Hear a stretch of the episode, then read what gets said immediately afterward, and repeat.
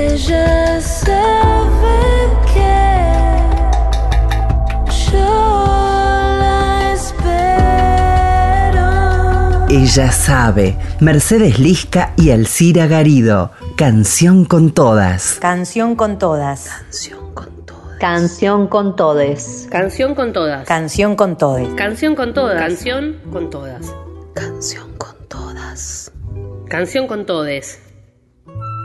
Canción con todas.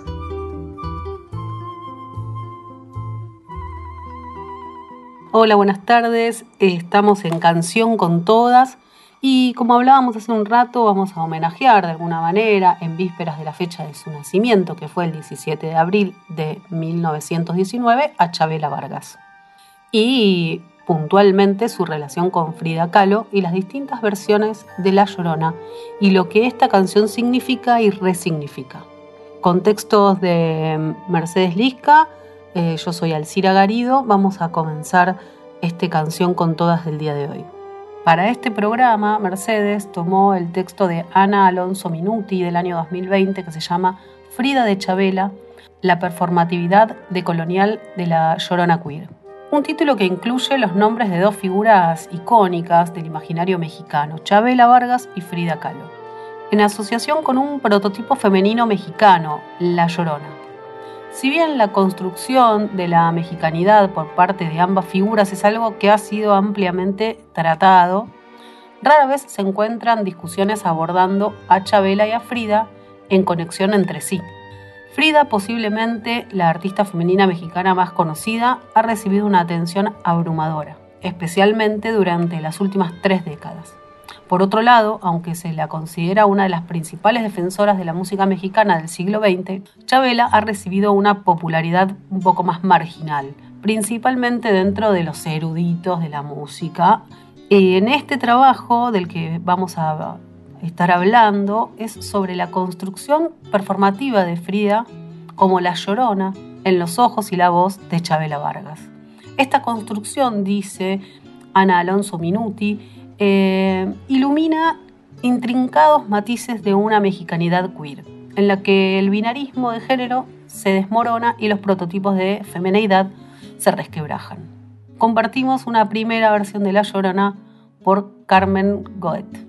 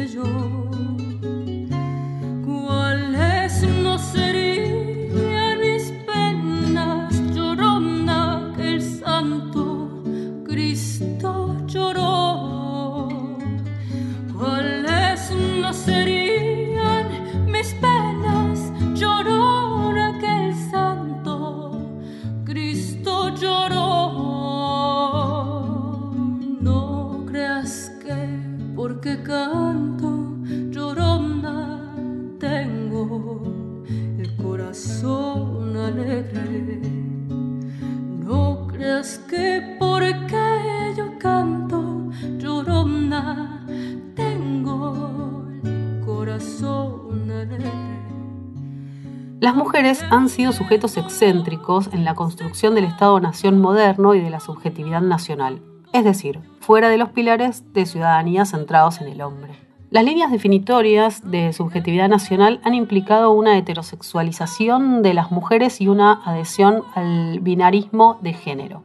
La heterosexualidad no solo ha sido normativa dentro del sistema de género moderno colonial, sino que ha sido ejercida violentamente para construir un sistema mundial de poder.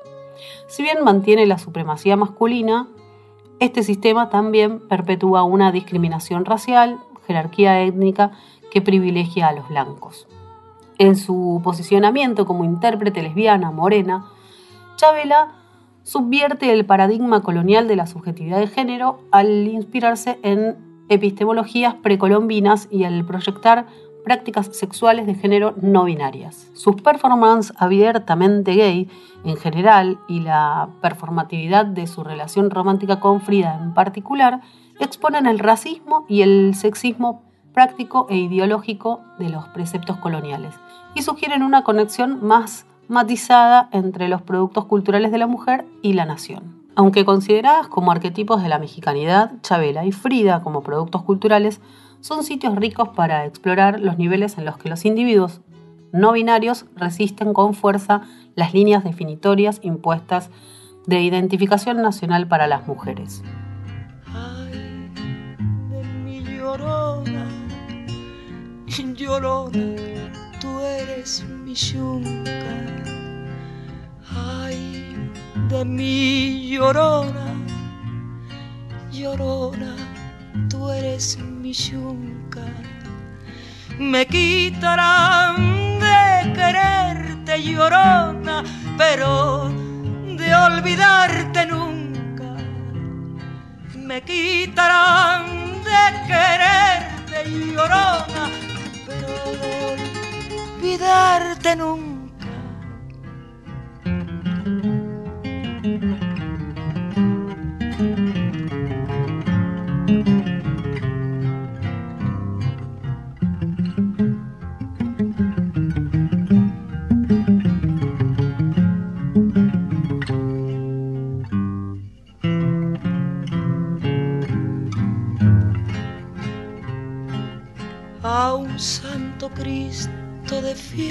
Llorona mis penas le conté yo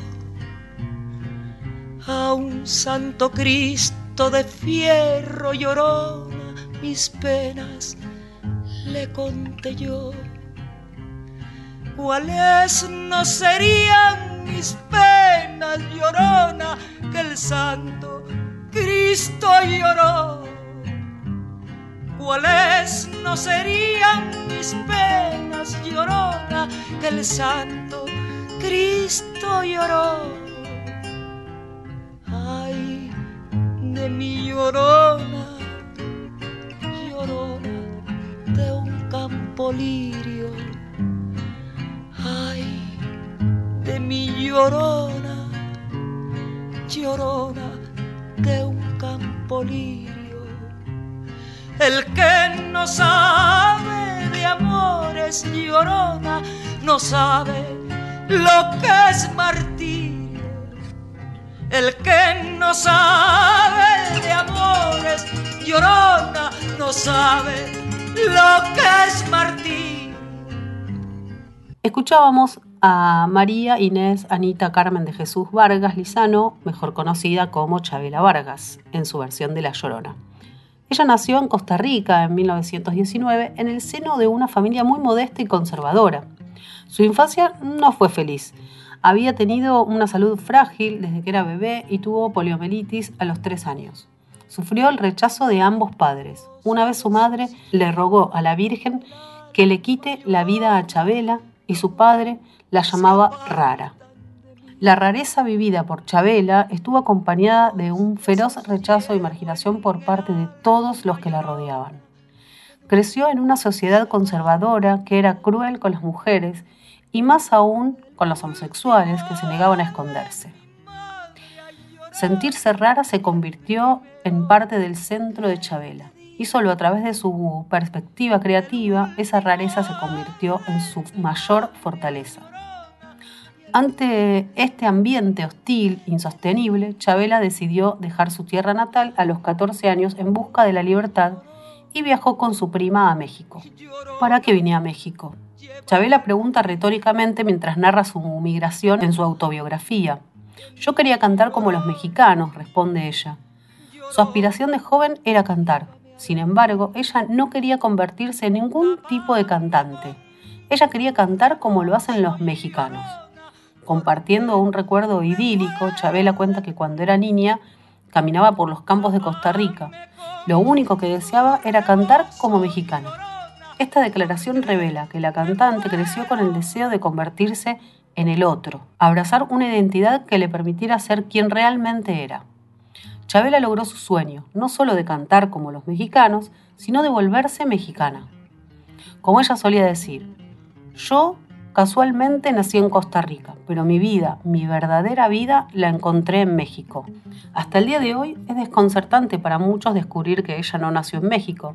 Si bien los detalles biográficos de Chabela pueden no ser muy conocidos, una cosa es cierta, se la considera una cantante mexicana.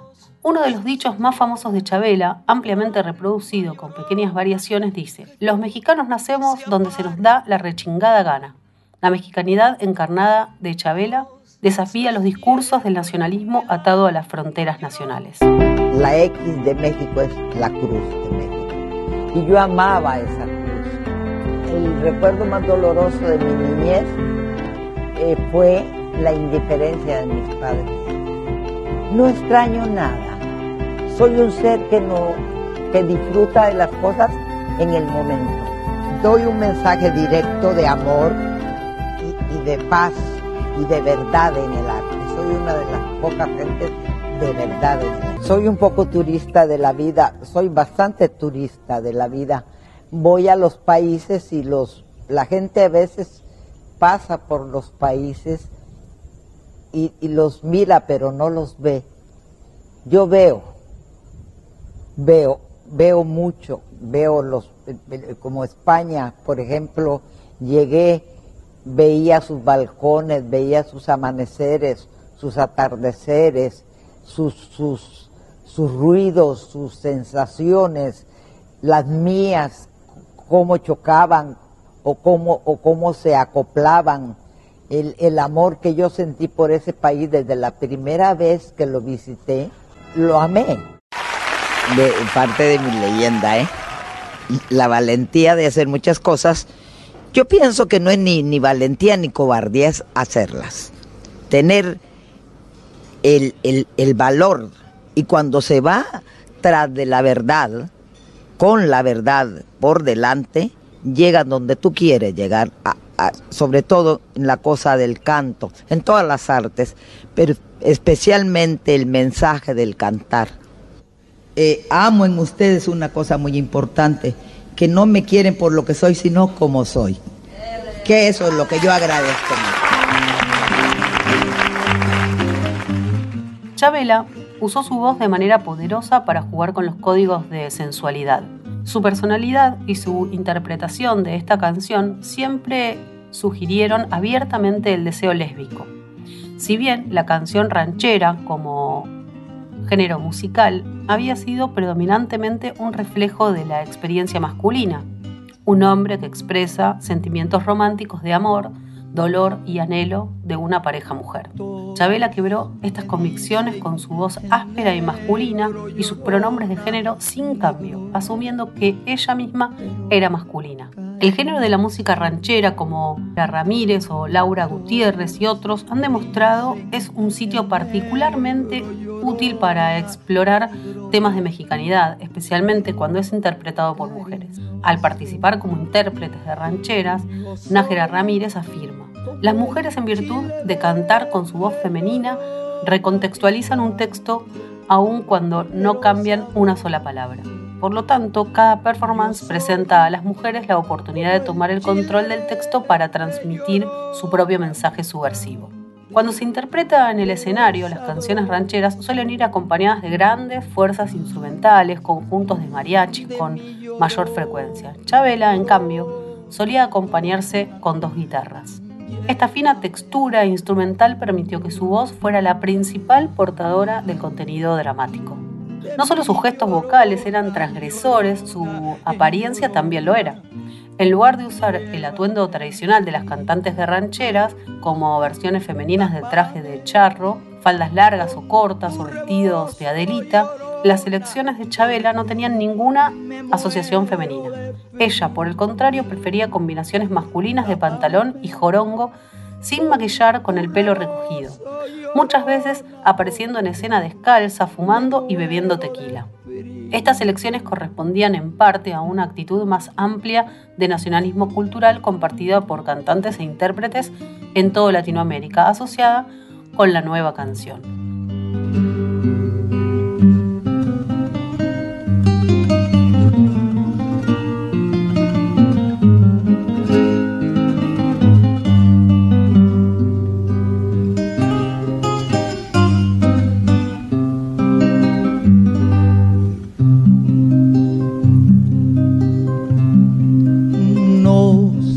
Que tienen las flores llorona, las flores del campo santo.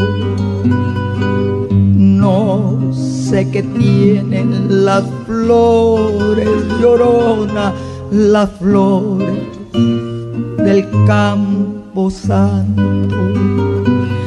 Que cuando las mueve el viento, llorona, parece que están llorando, que cuando la mueve el viento llorona, parece que están llorando.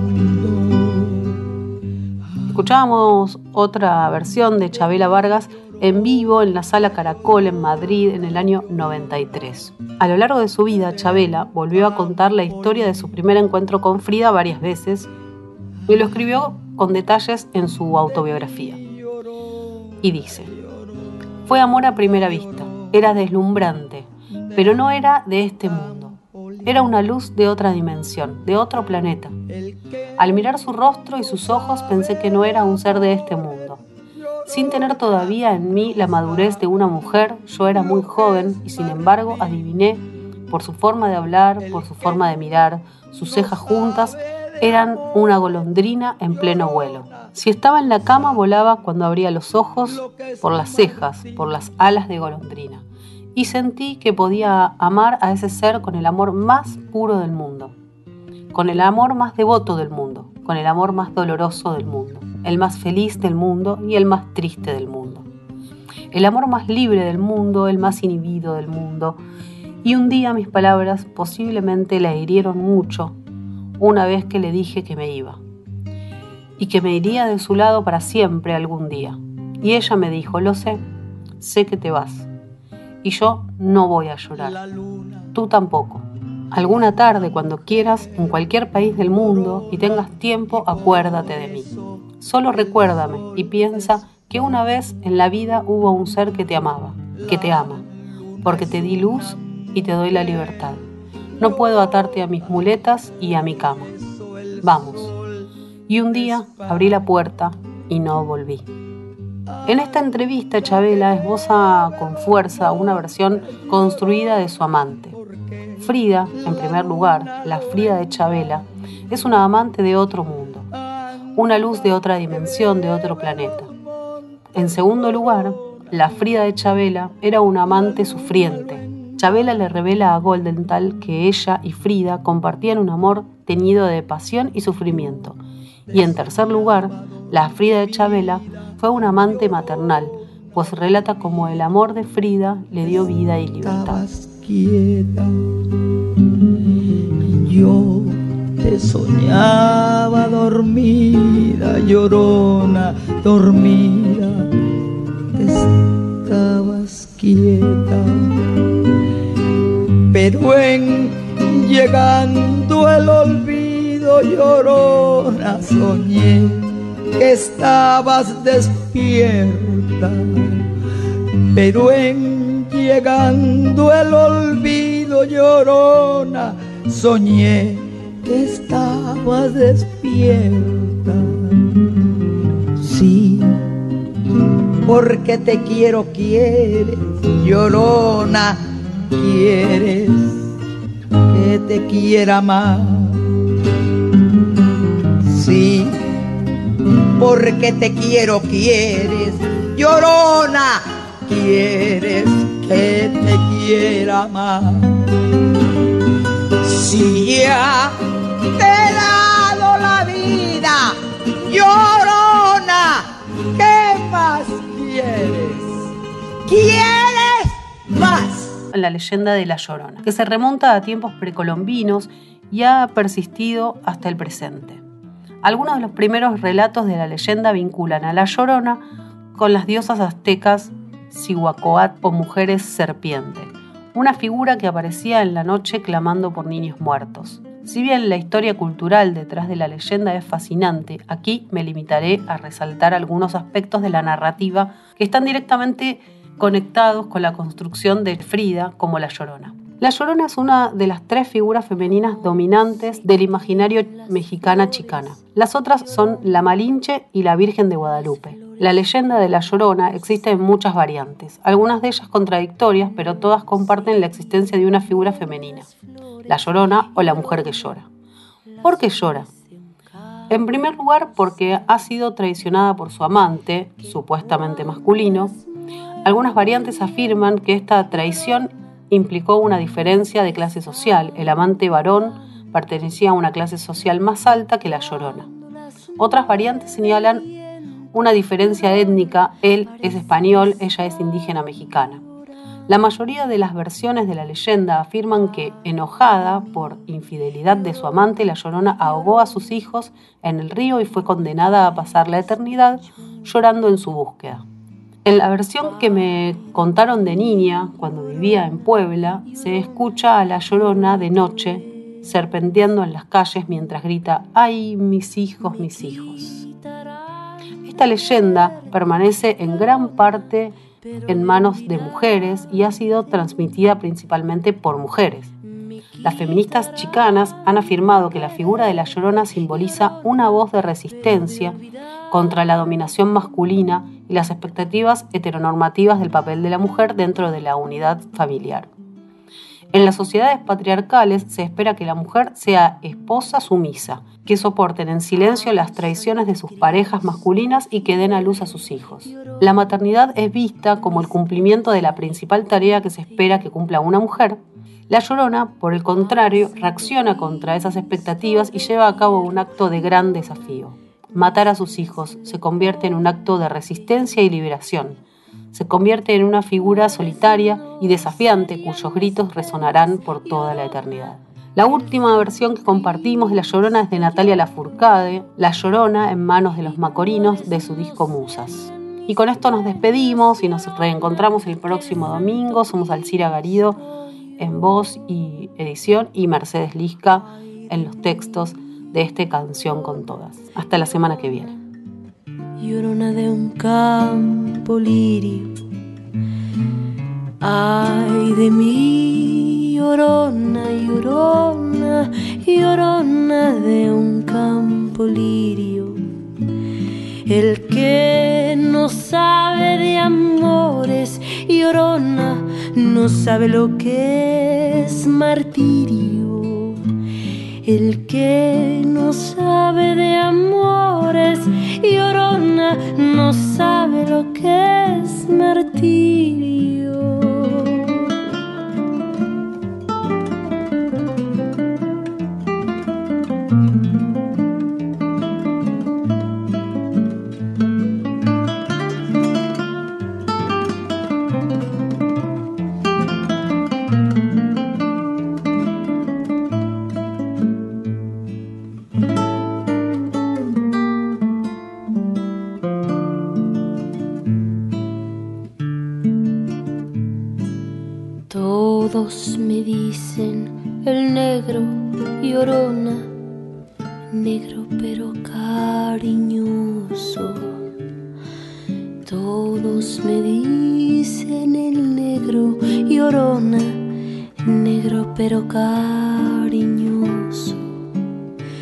Yo soy como el chile verde, llorona, picante pero sabroso.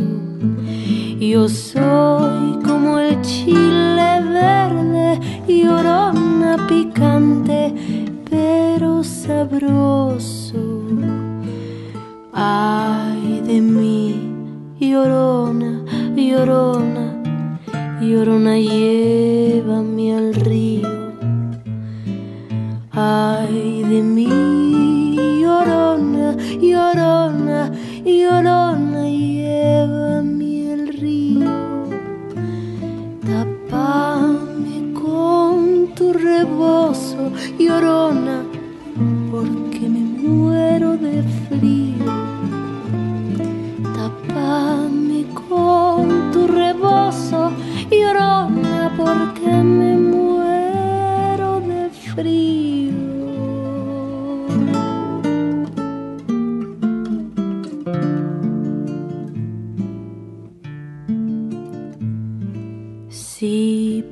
te quiero, quieres, llorona, quieres que te quiera más. Sí, porque te quiero, quieres, llorona, quieres que te quiera más. Si ya te he dado la vida, llorona, ¿qué más quieres? ¿Quieres más? Ya te he dado la vida, llorona, ¿qué más quieres? ¿Quieres